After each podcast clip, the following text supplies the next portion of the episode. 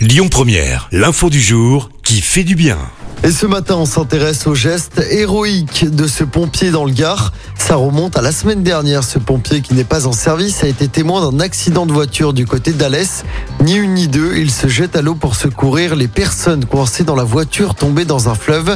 À bord, il y a une maman et ses trois enfants de 3, 13 et 15 ans.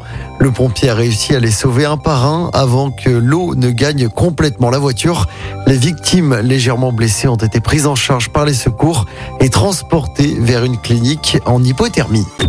Écoutez votre radio Lyon Première en direct sur l'application Lyon Première, lyonpremière.fr et bien sûr à Lyon sur 90.2 FM et en DAB+. Lyon